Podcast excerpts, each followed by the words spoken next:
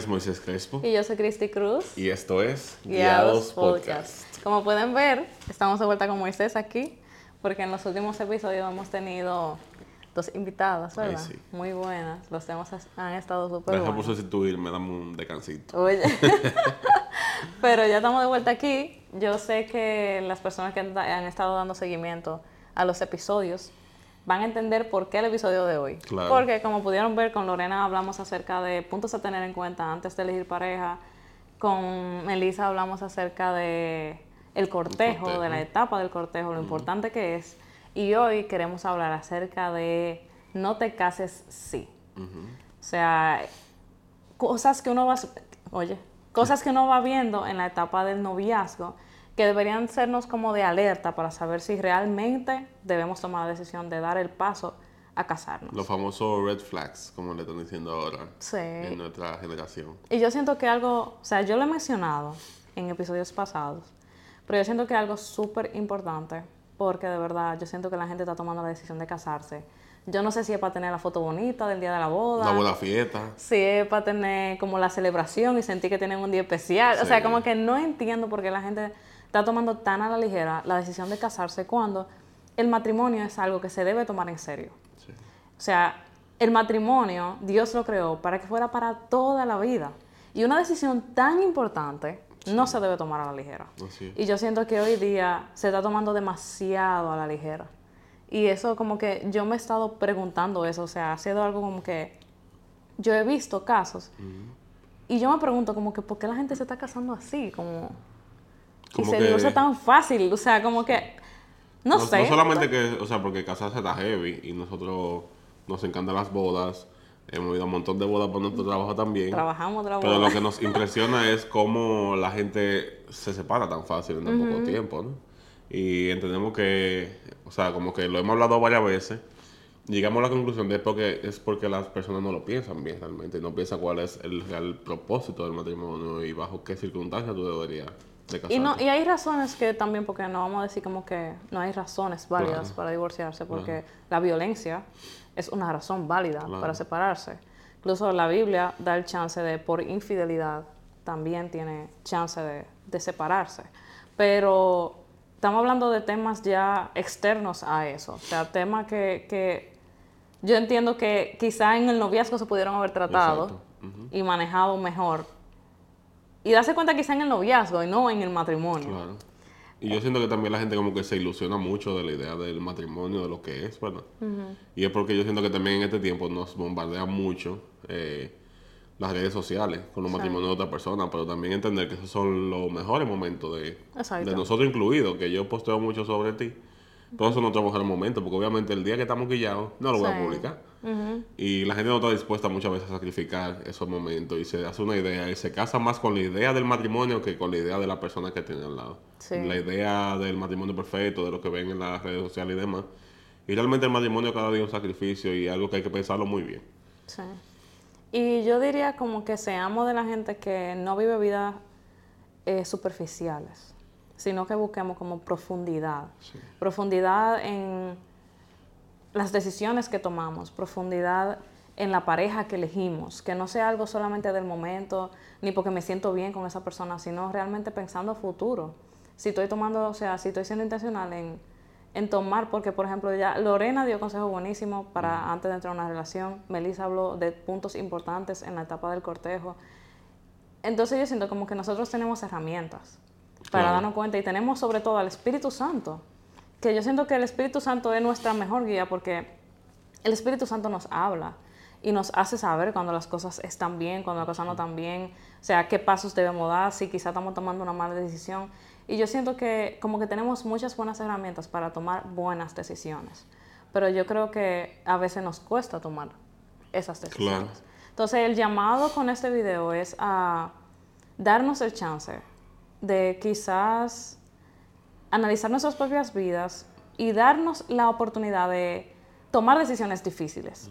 Lo digo porque a veces, o sea, tomar decisiones correctas no siempre es fácil. A veces nos cuesta mucho, y a veces nos duele. Pero es mejor tomar una decisión correcta a tiempo. Y que duela en ese momento. Exacto, que te duela y que después tú puedas sanar y tener la capacidad de, ¿cómo que dicen los psicólogos de eh, no reinventarse, sino de, o sea, la resiliencia. La resiliencia, ¿no? Ajá, exacto, como de, de volver a salir, de- del polvo volver a, a resurgir con la ayuda de Dios. Entonces, nada, hoy les vamos a compartir varios puntos. No te cases si aún no has trabajado y sanado tus heridas del pasado. Yo siento como que entrar al matrimonio arrastrando esas cosas tiene que ser como demasiado pesado. Claro. Porque ya cuando tú vives con esa persona, o sea, yo he escuchado de historias de personas que so- en, el pasado sufrieron infidelidad y todavía están trabajando como con esas heridas y lo reflejan en su esposo o esposa. Y en el matrimonio es como unos celos constantes de llamando muchísimo, de dónde tú estás, que, que tú estás Revisando la haciendo, revisando tu localización. celular, revisa- o sea, como que... Y de verdad eso trae mucho pesar. Sí, claro. Entonces, si tú eres esa persona o si tú estás con una persona que tiene cosas que sanar, es mejor que lo, trabaja- que lo trabajen ahora, Sí. que se den el chance de, de trabajarlo, de sanarlo. Y después. ¿Eh? Y, y después entonces Exacto. casarse. Y tú sabes que muchas veces hay personas que se casan todavía con el dolor de, de lo que pasó con su expareja o también con cierto anhelo de volver con su expareja. Y se casan porque entienden que eso quizá puede como limpiar de alguna forma eso que ellos sienten como por otra Con la persona. gente loca. Yo no Ha puedo creer. pasado, ha pasado y tú conoces casos. Entonces, aunque ustedes no lo crean, sí pasa. Hay gente que se casa con otras personas porque entienden que quizá esa persona puede quitarle ese, esa penita. Es como cuando dicen un clavo saca otro clavo, tú sabes. Pero realmente no es así porque yo entiendo que tu corazón pertenece al final a una sola persona. Enamorarte, eso le pertenece a una sola persona. Y también yo creo que es muy cruel Claro. para la persona en la que tú entras en una relación. Claro que sí. O sea, el hecho de hacer eso no es justo. No es justo. para nada. Número dos, no te cases si no tienen los mismos valores ni las mismas metas a largo plazo. Es un tema súper importante y es un tema que yo entiendo que es vital en una pareja, en un matrimonio. ¿Por qué? Porque al principio en el noviazgo quizá eso de los valores y de, y de las metas a largo plazo no reluce tanto porque ustedes están en, en chelcha, En en, conocerse, momento. en el momento, en que estamos enamorados de que sí o que, pero al momento de que tú entras a un matrimonio, tú estás formando una vida con esa persona y estás uniendo tu vida con esa persona a ser una. Eso significa que las decisiones que tome esa persona van a repercutir en ti. Sí. Las- y las decisiones que tú tomes también repercuten en esa persona. Sí, exacto. Eso incluye también si yo quiero tener hijos o no, si yo me veo aquí o fuera del país, si yo me imagino, no sé, con un negocio específico o no, me imagino que, que tú quieres, que yo quiero que tú seas mamá a tiempo completo, por Ajá, ejemplo, y tú quieres exacto. trabajar. Eso está fuerte. Esas cosas al final van a producir que, que, ah, que sean que choquen mucho y van a chocar por cosas importantes. Esos no son pleitos que se resuelven de, ah, yo te amo y que si yo que no vamos a contar. Son pleitos que van a como a tener Mucha repercusión. van a tener mucha repercusión y va a tener mucho peso en tu vida. Sí. Uno de los dos va a tener que sacrificar al final. Pero esos sacrificios de cosas tan importantes van a pesar. El hecho de que yo decida que yo no quiero tener hijos y tú sí, y yo te diga a ti que yo no voy a tener hijos y punto. Eso va a dolerte mucho porque tú quieres ser mamá. Sí. O que yo te diga que tú tienes que dar la casa, cuidar a tus hijos. Y tú quieres ser una... A ti te gusta trabajar, una mujer que le gusta trabajar. Y yo te obligo a quedarte con tus hijos aquí, te va a doler porque tú quieres producir, te gusta sentirte útil en un lugar de trabajo. Entonces, esos son puntos tan importantes que hay que tenerlo muy claro antes de casarse, yo entiendo. Sí. Que hay que hablarlo, que hay que sentarse a discutirlo. Por eso también los prematrimoniales son tan buenos. Sí. Porque en los prematrimoniales te suelen eh, sacar a relucir esas cosas. Mira, ¿qué tú piensas de los niños? ¿Qué tú piensas del trabajo? No, incluso la pregunta que hacen de qué pasaría si ¿Qué ustedes pasaría no si? pueden, o sea, que aunque ustedes los dos quieren tener hijos, ¿qué pasaría si por alguna razón de la vida ustedes no pueden tener hijos? Claro. ¿Cómo ustedes van a reaccionar a eso? Que son preguntas que uno no se hace. Sí. Porque uno da, por, uno da por sentado que uno siempre va a poder tener hijos, Claro. que uno siempre va a poder tener la vida que uno espera. Y no, no hemos dado cuenta que un gran porcentaje de personas tiene problemas cuando tiene hijos, que quizás no es tan sencillo, que, que muchas personas tienen problemas simplemente, y hemos conocido varias. Sin embargo, por eso que yo entiendo que al casarte tú tienes que casarte por la persona, no por, La expectativa. no por la que tú tienes. expectativa del matrimonio, tú sabes, sino porque, como yo te comentaba ahorita, imagínate que tú y yo tenemos el sueño de ser padres, pero al momento de que vayamos a tener el hijo, nos dice el doctor que se nos va a hacer difícil o que no vamos a poder. Si yo me casé solamente para tener hijos, ¿para dónde voy? Mi, Sí. mi relación pierde sentido, mi matrimonio se esfuma simplemente por eso. O yo me mantengo contigo porque me casé por ti. Sí. Y a mí me gusta mucho una definición de una psicóloga porque ella dice como que el, matrimonio, el matrimonio es como una empresa. Y aunque quizás suene mal al inicio, es verdad, porque al final en una empresa, para que funcione, todo el mundo tiene que tener la misma visión, los mismos valores, tiene que tener el mismo objetivo, para que todo marche conforme a lo que se espera y que todo salga bien.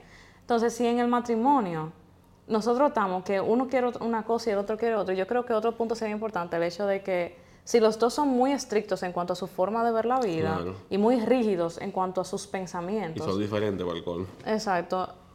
Eso es como que algo que tienen que analizar antes de casarse. Porque es lo mismo que dice Moisés, o sea, eso le va a traer mucho problema a largo plazo y no les va a traer ninguna paz, sino como el cuestionamiento, como que... Porque al momento cuando uno está como con la ilusión de casarse y uno piensa tanto en el día de la boda, uno no piensa en todo lo contratiempo que puede venir en el matrimonio, ni en el hecho de cómo vamos a enfrentar todos esos problemas. Y si uno está en la vida pensando como que todo tiene que ser de la forma estricta en la que yo pienso, y los dos entonces para el colmo somos muy estrictos en cómo pensamos, eso va a ser una guerra constante. Entonces, yo creo que ahí hay varios puntos importantes. O sea, no se casen si no tienen la misma meta a largo plazo ni la misma visión de la vida. No se casen si, si son muy estrictos y no se dan el chance de escucharse. No se casen si no pueden tener como una comunicación asertiva en cuanto a, esos mismos temas, en cuanto a los problemas, en cómo llegar a un punto medio. Si no se dan el chance de escucharse eh, sinceramente y de ver cómo pueden solucionar las cosas. Y al final yo entiendo que una parte muy clave de no solamente el matrimonio, de todas las relaciones, para tener relaciones sanas con todo el mundo, es necesario aprender a tener una comunicación asertiva y poder escuchar a la otra persona. Entonces, yo siento que lo que nos ha ayudado a mantenernos unidos y nos ha ayudado como a, como a seguir así, como juntos, es el hecho de que nosotros aprendimos a comunicarnos, bien y, a, y, a, escucharnos y a buscarle solución a las cosas, porque si no, realmente hubiera sido un caos. Realmente. En cuanto al tema valores también, que, que, que ese punto también hablaba de los valores, imagínense ustedes también teniendo valores cristianos y la otra persona siendo ateo. Imagínate que al momento de tú eh, enseñar la palabra a tu hijo, tu esposo o tu esposa le diga que, que Dios no existe o que al momento de que de tú entender que el punto A es él te diga, no, el punto B. Entonces, tu hijo va a crecer con un, una dificultad al momento de elegir a Dios o de entender a Dios, que al final lo más probable es que se vaya por no elegir a Dios, como suele pasar. Porque la confusión que va a crear ese, ese conflicto lo que va a hacer que él diga, no, que esto no es posible que tú existas de esta manera. sí, entonces, pero yo creo o sea, yo sé que eso fue solo un ejemplo, pero siempre hay que recalcarle a la gente. Que nosotros como cristianos, que al final el nombre cristiano es porque nos parecemos a Jesús, debemos tomar, o sea, no solamente el hecho de tener el título, sino que nuestras decisiones vayan, o sea, nuestras decisiones honren a Dios. Eso incluye la decisión de elegir nuestra pareja, porque al final la elección de nuestra pareja va a influir en nuestro matrimonio, va a influir en nuestra familia y eso influye en la sociedad directamente. Entonces, como que si vamos a elegir pareja, también tenemos que hacerlo conforme a la voluntad de Dios, obedeciendo lo que Dios nos ha dicho. Que es que no nos, no nos unamos en yugo desigual. yo sé que tú no lo dijiste con esa intención, sino que fue solo un ejemplo. Claro, pero es, como para que entiendan que no se metan en eso. Sí, exacto, pero es solamente para recordar a la gente. Porque la Biblia es muy clara en cuanto a ese yugo desigual y no nos lo dice por algo, ¿no? No lo dice por una razón y es para cuidarnos de, de, que, de esas repercusiones en nuestra familia también. Claro. El otro punto sería no te cases pensando que el matrimonio va a ser la solución a tu problema, eh, quizá en tu problema en tu relación o tus problemas personales, porque no lo va a hacer. Lamentablemente. el matrimonio, primero, no arregla a nadie, ni sana a nadie, ni soluciona ningún problema. Haciendo eso, tú solamente podrías estar llevando esos problemas a tu matrimonio. a tu casa. Sí, porque el matrimonio, yo no sé si la gente piensa que, que lo va a arreglar todo porque como que hay veces que yo he visto personas que entienden como que, ah, mi pareja es así, pero cuando nos casemos, ya él va a cambiar. Sí, claro. Él tiene problemas en este aspecto, pero cuando nos casemos, ya eso va No, y que hay a gente, desaparecer. Hay gente que lo dice y lo promete. Dice, no, cuando yo me case yo dejo la calle. Cuando yo me case yo dejo salir hasta tarde de la noche. Y realmente, cuando tú te casas, tú firmas un papel, pero tú sigues siendo la misma persona al final. Y tú sigues siendo la misma persona en otro ambiente y más cerca de otra persona que, tú sabes, que le puede molestar esas cosas que tú estás haciendo. Y eso me recuerda mucho que hay personas que piensan, o sea, personas que tienen luchas con la pornografía y piensan que cuando se casen Ay, sí. van a dejar de luchar con la pornografía. Y señores, no. No, la excusa que ya, por ejemplo, de, de parte del hombre, la excusa que ya yo tengo mi esposa, yo puedo tener sexo con mi esposa. Entonces ya yo voy a dejar Entonces de ver ya voy a dejar de ver pornografía. pornografía, Pero pero realmente realmente- no pasa así. Exacto. O sea, yo he escuchado testimonios de personas que pensaban así antes de casarse y que cuando se casaron, literalmente estaban escondidos de sus esposas viendo pornografía. Entonces, eh, no veamos el matrimonio como una solución, sino que trabajemos esa cosa antes de. Porque realmente, yo lo comenté en el episodio pasado, pero se sufre mucho en el matrimonio cuando tú te das cuenta que tu pareja lucha con la pornografía. Y también una lucha que la misma persona que tiene la adicción a la pornografía tiene, porque sabe que no está bien, pero tiene algo que, que tiene que trabajar, entonces el matrimonio no es la solución. Hay que entender que el matrimonio no puede ser visto como una solución, tiene que ser visto como una decisión que tú tomas sabiamente. Exactamente. No como una solución a ningún problema. Ni a salir de tu casa porque tú tienes problemas en tu casa, ni a, a nada. Ni a los problemas que tienes tú con tu pareja, Ni a los problemas que tú tienes con tus ni a padres. ni a tu problema con tus padres, ni a la lucha que tú tienes interna contigo tampoco, porque realmente el matrimonio no es solución a nada. al revés. El matrimonio es complicado. Sí. El matrimonio no es fácil. Nosotros lo disfrutamos mucho porque nos amamos, porque hemos decidido trabajarlo cada día, porque entendimos que es una decisión diaria que tenemos que trabajar en nuestro matrimonio cada día y, y lo disfrutamos de ese aspecto. Pero el matrimonio es complicado porque tú estás conviviendo con otra persona. Sí. Entonces, si tú llevas problemas al matrimonio, entendiendo que, el- que el matrimonio es la solución, tú lo que vas a llevar por eso mismo, problemas al matrimonio Sí. y ponerlo más difícil todavía. Entonces, tomen nota y analicen a ver. No te cases por soledad. Ese es otro punto súper importante porque hemos visto también muchas personas que simplemente por edad o porque se sienten solos buscan una pareja y se casan y punto. Pero realmente tú estás tomando una de las decisiones más importantes de tu vida, que es con quien tú planeas pasar el resto de tu vida. Yo entiendo que esa es la forma que tenemos que ver el matrimonio también. Ahora en este tiempo yo siento que las personas eh, se desligan muy fácil del matrimonio también, pero realmente se creó con un punto que era para pasar toda la vida con esa persona, el exacto. matrimonio.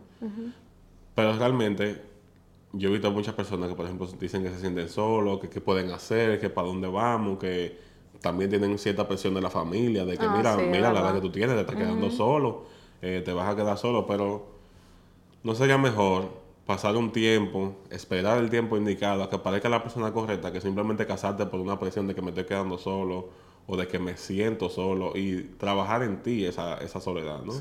Porque entiendo que, que tú tienes que trabajar en ti ese sentimiento de que me siento solo, porque primero el Señor está con nosotros y segundo, rodéate de personas que te sumen. Claro, y también el entender que la otra persona no va a llenar ese vacío de soledad. Claro. O sea, porque a veces inconscientemente nosotros andamos buscando una persona que llene nuestros vacíos. Y tu pareja nunca va a ser capaz de hacerlo. Entonces, ese, ese vacío de soledad es bueno como entregárselo al Señor. Y decirle, Señor, llena tú mi vacío, llena tú eh, eso que yo quiero llenar con otra persona, enséñame a que tú eres capaz de, de saciarlo y de que yo estoy completo en ti. Entonces, es verdad, o sea, yo agradezco mucho que tengo a Moisés, pero algo que yo aprendí es que ya yo no, o sea, yo estoy con Moisés porque lo amo y porque decido estar con él, Sí. pero no porque yo quiero que él llene mis vacíos o que yo quiero que él como que sacie esa necesidad dentro de mí, porque yo viví mucho esa frustración de esperar que Moisés lo hiciera. Y al final, aunque yo estaba con él, esos vacíos nunca se iban. Claro. Y yo me frustraba con Moisés, entendiendo como que él tenía que hacer ciertas cosas y tenía que actuar de cierta forma. Y al final eso solamente le traía una carga a él, una carga que él no tenía que llevar. Entonces, quizás si uno se mete en una relación por soledad, uno está poniendo como una responsabilidad de la otra, en la otra persona, que esa persona no está ahí para, Para saciarla, ni para llenarla, ni tiene la responsabilidad, ni va a saber cómo hacerlo. Sí, y que quizás la otra persona también comience a actuar de una manera porque tú le estás diciendo que haga esas cosas, pero no lo estás haciendo de manera honesta. Y en algún punto X eso se va a caer. Un punto que yo considero muy importante, porque mi mamá me lo decía, me lo repetía mucho, era no te casas pensando en divorciarte. Y para mí eso es como que algo que hoy en día es tan normal, porque ya la gente se casa y lo primero que piensa es división de bienes. Sí. O sea, yo no, me, yo no me he casado y ya yo tengo un contrato que dice lo que va a pasar cuando nos divorciemos. Entonces, para mí, eso me, o sea, me choca mucho porque se supone que nuestra visión tiene que ser que el matrimonio va a ser para toda la vida, como Moisés ya comentó. Pero en esta generación, el matrimonio es algo tan superficial. Sí. O sea, como que el matrimonio ha perdido su esencia, el matrimonio ha perdido su peso, el matrimonio ha perdido su belleza. Yo siento como que, porque al final eso es lo que hace el enemigo, que él, que él distorsiona todo lo que Dios ha creado como bueno, él lo distorsiona para que la gente lo vea como algo negativo, lo vea mal. Entonces, la gente habla mal del matrimonio. Lamentablemente, aún dentro del pueblo cristiano, hay gente que habla mal del matrimonio. O sea, como que yo siento que nosotros tenemos que ser intencionales en volver a darle la importancia que debe de tener el matrimonio, a verlo como Dios lo ve y hacer buenos, ¿cómo se diría la palabra? Como a dar buen testimonio de lo hermoso que es el matrimonio cuando se vive sabiamente, cuando se elige sabiamente. Entonces, si ya ustedes están pensando en qué va a pasar si nos divorciamos, o si pasa tal cosa, yo me voy a divorciar, punto. No se casen. Porque ¿para qué tú te vas a casar pensando en cuándo se va a terminar? Claro, se supone que al final nuestra idea del matrimonio tiene que ser algo como lo que Dios creó, tú sabes, para toda la vida. Exacto. No simplemente, ah, que si pasa algo, yo arranco por ahí y me voy. Me parece.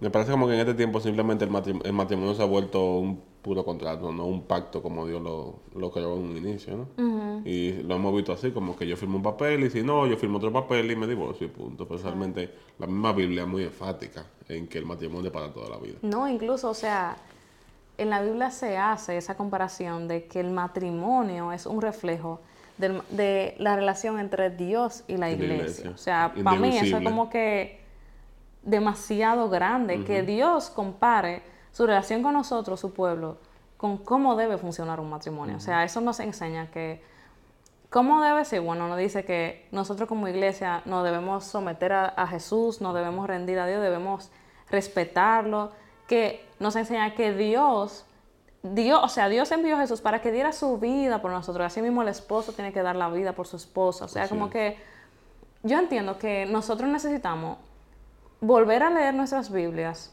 para volver a tener la idea correcta sobre qué es el matrimonio y cómo nosotros como cristianos debemos vivir el matrimonio. Porque hoy día, sutilmente, nosotros nos estamos dejando llenar demasiado la cabeza de ideal del mundo.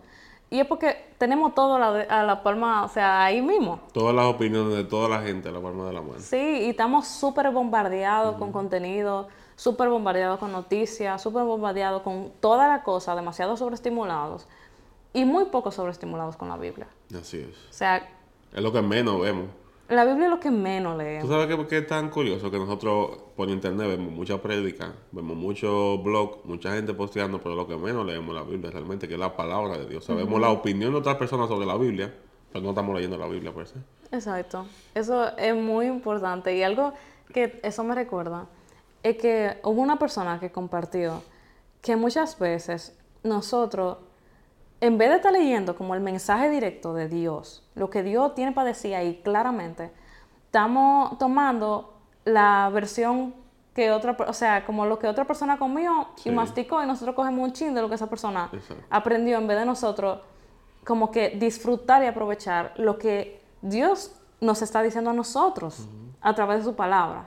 Entonces, yo siento que si nosotros fuéramos más intencionales en pasar más tiempo en la palabra, pasar más tiempo dejándonos llenar de, la perspectiva de Dios, de cómo Dios ve la cosa, nosotros no, no, estaríamos como ligando creencias. Porque yo siento que eso es lo que pasa. Dentro de la iglesia hoy día vemos que hay gente que se está dejando llevar de ideologías feministas. gente que se está dejando llevar por ideologías humanistas, gente que se está mezclando sin darse cuenta creencias de nueva era con el cristianismo, con el mundo, o sea, como que hoy en día dentro del pueblo de Dios hay una mezcla de un sinnúmero de cosas. Pero señores, la razón es súper sencilla. No nos, damos no nos estamos dando el tiempo de leer la Biblia y de aprender lo que Dios quiere que aprendamos. Y aunque este es un tema sobre no te cases, sí, yo entiendo que esto es algo clave. Porque como cristianos, al final nosotros queremos vivir como Jesús vivió. Y queremos seguir las pisadas de Jesús. Entonces, ¿cómo vamos a seguir la pisada de Jesús si ni siquiera estamos leyendo lo que Jesús nos dice ni lo que Dios nos dice? Como que no tiene nada de sentido. A veces yo siento que nosotros queremos más el título de ser cristiano porque la gente no ve bien que el compromiso de ser cristiano. Que la palabra del Señor también, que es como lo más importante. Al final, toda esa ley de creencia, la única razón es porque no se lee la Biblia. Yo siento que ahora en otra generación es como lo más, de los que estamos más, ¿cómo se dice? Eh, débiles, digamos. Lo que estamos débiles nosotros realmente es la lectura de, la palabra. Pero, y la oración. Y la oración. Pero realmente la lectura de la palabra es lo que nos dicta cómo vivir una vida cristiana. Y si nosotros la leyéramos más, todas esas teorías y esa liga nueva era y demás se caen de inmediato. Yo creo que hoy es un buen día como para nosotros volver a permitir que la Biblia sea la que nos diga cómo vivir. Y poder volver a ver el matrimonio como Dios lo creó, como lo hermoso que es el matrimonio, la belleza que hay en el matrimonio. Y poder disfrutar la plenitud mientras nos dejamos guiar por Él. Entonces, yo quiero como que hoy nosotros volvamos a poner nuestra mirada en Dios, en su palabra, en cómo Él ve el matrimonio, en cómo Él lo creó. Para que ya cuando alguien venga hablando mal del matrimonio, no. O sea, el matrimonio no es malo. Tu experiencia puede estar malo dependiendo de tu circunstancia, pero el matrimonio, como yo lo creo, no es malo. El matrimonio es hermoso. Entonces, yo siento que necesitamos llenarnos más de la palabra de Dios. Amén. Así que nada, esto ha sido unos puntitos. Teníamos más, pero lo vamos a reducir en este, esta vez. Eh, quién sabe si después lo vamos a continuar, pero yo creo que es un tema súper importante porque realmente el matrimonio es un pacto, ¿verdad? Entre dos personas que, Dios creó con un propósito que es la familia. Y yo siento que en este tiempo se ataca muchísimo a la familia y lo sabemos. Las ideologías están atacando full, full a la familia y a la familia tradicional y, y e incluso a la procreación de hijos, que eso sale de la familia también. Y tenemos que ser mucho más conscientes de eso y no permitir que el diablo venga a destruir nuestra familia también. Y, y trabajar esas cosas antes de casarnos para que así no haya ningún pretexto de, ¿verdad? del momento de casarnos, que mira que no trabajamos, no, lo trabajamos todo, llegamos sanos y bien al matrimonio para que nuestro matrimonio pueda ser fructífero. Pero antes de que tú termines, yo siento que es importante que nosotros abramos los ojos, porque no es posible que nosotros como que nos adaptemos a todas esas cosas que estén pasando y la veamos como normales, porque realmente no son normales. Eso es algo yo siento como que el enemigo está haciendo todo eso para destruir, o sea, como para distorsionar todo lo que Dios creó, como bueno, tú dijiste, el matrimonio, la familia, los hijos, o sea, entonces, si nosotros estamos viendo todas esas cosas como normales y como reales, es porque quizá estamos, eh, tenemos la mirada distorsionada, nuestro enfoque está distorsionado y no está donde debería estar puesto. Entonces, nada. Espero que el episodio de hoy les sea de bendición. Nos vemos en una próxima. Chao.